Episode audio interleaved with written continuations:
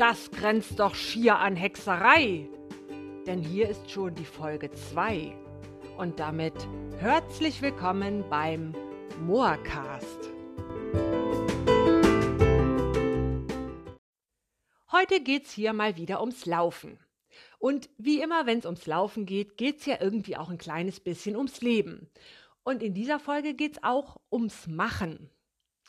Ja, es gibt ja so Menschen, die sind von ihrem Naturell her begeisterungsfähig und spontan. Und wenn man solchen Leuten von irgendeiner möglichen Freizeitaktivität oder anderen Unternehmungen berichtet, dann kommt als Reaktion nicht selten sowas wie, oh, das klingt super. Das habe ich noch nie gemacht, da habe ich Bock drauf. Das mache ich. Ja, und solche Menschen bewundere ich tatsächlich sehr, denn ich bin nicht so ein Mensch. Ich bin eher so der Typ, ah, das klingt äh, super. Da habe ich äh, schon Bock drauf. Das mache ich bestimmt mal irgendwann. Aber nee, nee, nicht morgen. Morgen muss ich Buntwäsche machen und übermorgen, nee, da muss ich einkaufen. Ich habe ja kein Olivenöl mehr, das ist voll wichtig. Und am Wochenende, ja, also nee, jetzt am Wochenende nicht, aber vielleicht dann äh, nächste Woche oder nächsten Monat. Ähm, mal gucken. Und man ahnt es schon, in 99,564 aller Fälle versickern solche Vorhaben dann einfach sang- und klanglos im trägen Sumpf des Alltags. Manchmal tauchen sie dann irgendwie nochmal mit einem ganz müden Blub wieder an die Oberfläche.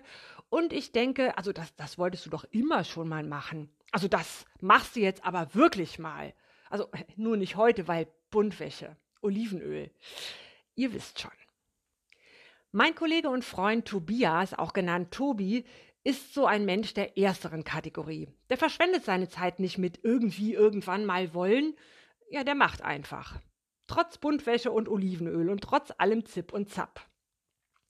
Vor einer Weile habe ich mich mit Tobi mal übers Laufen unterhalten. Ich habe erzählt, dass ich wieder so ein bisschen anfange und nicht so wirklich in den Tritt komme, dass es aber eigentlich ganz cool ist und so weiter. Und Tobi sagte, Mensch, auf Laufen hätte ich auch mal Bock. Das wollte ich schon immer mal versuchen. Ich weiß halt nur nicht so, wie man da so richtig anfängt. Ich entgegne, lässig als alter Athletenhase, muss nur langsam laufen und dir Zeit lassen. Wir können ja auch gerne mal zusammenlaufen. Also mit mal meinte ich natürlich irgendwann, also vielleicht später, so nach dem Winter oder so. Ja, und man ahnt es vermutlich auch an dieser Stelle schon, der Tobi ist ja nicht so eine Trantüte wie ich. Der hat Bock. Und der will machen. Also, wie sieht's denn jetzt mal aus? Ich habe mir jetzt eine Laufjacke gekauft. Wann legen wir denn mal los? Oh, ja. Also, erstmal äh, fahre ich ja eine Woche in Urlaub. Und dann, ja, äh, genau. Also dann, dann gucken wir mal. Aber gleich nach meinem Urlaub nagelt mich Tobi dann rigoros auf ein erstes gemeinsames Läufchen fest. Und ja, ich hab ja auch eigentlich wirklich Lust. Und überhaupt und grundsätzlich und also piff paff, Sonntagmorgen um 9 Uhr soll's losgehen. Olivenöl hin oder her, Buntwäsche hin oder her. Ich äh, erkläre mich großherzig bereit, den jungen Läufer-Padawan an meinem schier unerschöpflichen Erfahrungsschatz als ehemalige Ultramarathone teilhaben zu lassen und fühle mich dabei tatsächlich so ziemlich auf dem hohen Ross. Ich meine, wann hat man, oder in dem Fall ich, schon mal die Gelegenheit, mit jemandem herumzusporteln, der noch laufkonditionsschwächer ist als ich und in dessen Gesellschaft man sein eigenes kümmerliches Sportler-Ego nach Kräften aufpolieren kann? Um meiner mir selbst zugewiesenen Rolle als Laufkoryphäe gerecht zu werden, habe ich ein sehr bekömmliches Anfängerprogramm angeordnet mit sehr langsamem Laufen. Also nicht so in diesem torpedoartigen Sprinttempo, in dem ich ja bekanntermaßen sonst immer durch die Botanik presche. Gelächter. Und ein paar Gehpausen zwischendurch. Also man soll ja wirklich gemächlich machen. Wegen Sehnen und Bänder und ja, man weiß das ja als Profi. Ja, soll mir recht sein. Ich lauf halt einfach mit dir mit, bestätigt Tobias.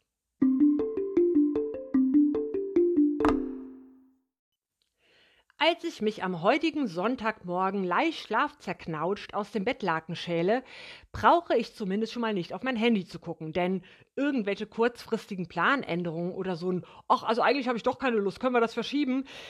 Solche Nachrichten sind bei Tobi nicht zu erwarten. Also nix wie auf, auf in die Lauf-Haute-Couture, fix ein Käppchen in den Hals gekippt und ein Banänchen verspachtelt. Und schon verkündet das ekstatische Gekläffe meines Wachhundes an der Haustür, dass mein Laufpartner in Spee pünktlichst auf den Hof geradelt ist. Jo, dann mal los hier. Tobi freut sich auf den allerersten Lauf seines jungen Lebens und wir trappeln dann mal los. Ganz langsam, ne? ermahne ich und ja, ja, passt schon, entgegnet Tobi. Die Herbstsonne windet sich in Lachkrämpfen auf dem Boden. Der Wald erstrahlt in allerfeinstem Gold und, äh, also, naja, der Tobi schnauft kein Stück und trabt munter plaudernd hinter mir her. Bald schon ist der erste Kilometer geschafft und ich ordne eine Gehpause an, weil ich schließlich Experte bin. Und wegen der Gewöhnung der Sehnen und Bänder. Ist klar. Alsbald traben wir weiter und ich staune. Das klappt super. Tempo ist prima. Der Ehrlichkeit halber schnaufe ich erfahrener Hase doch ein bisschen mehr als der Laufneuling an meiner Seite. Aber ich find's cool. Sowas passiert, wenn man halt einfach mal macht. Dann trabt man an einem frühen Sonntagmorgen durch den schön wettrigen Herbstwald und hat Spaß. Nach ungefähr 40 Minuten und einigen vom Profi angeordneten Gehpausen kommen wir zurück zum Auto. Tobi hat sich an dieser Stelle doch zumindest höflichkeitshalber entschlossen, ein paar dezente Schweißperlchen auf der Stirn zu bilden. Vermutlich damit ich mit meinem angeröteten Schwitzegesicht nicht ganz so alleine dastehe. Ja, sehr rücksichtsvoll.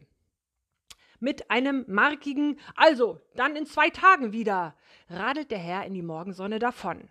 Und tja, so wird's dann wohl auch sein. In zwei Tagen wird wieder gelaufen.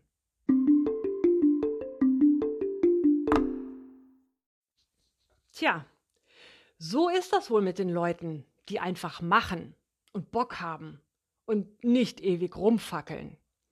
Was soll ich sagen? More to come. Und vermutlich nicht erst Buntwäsche oder Olivenöl.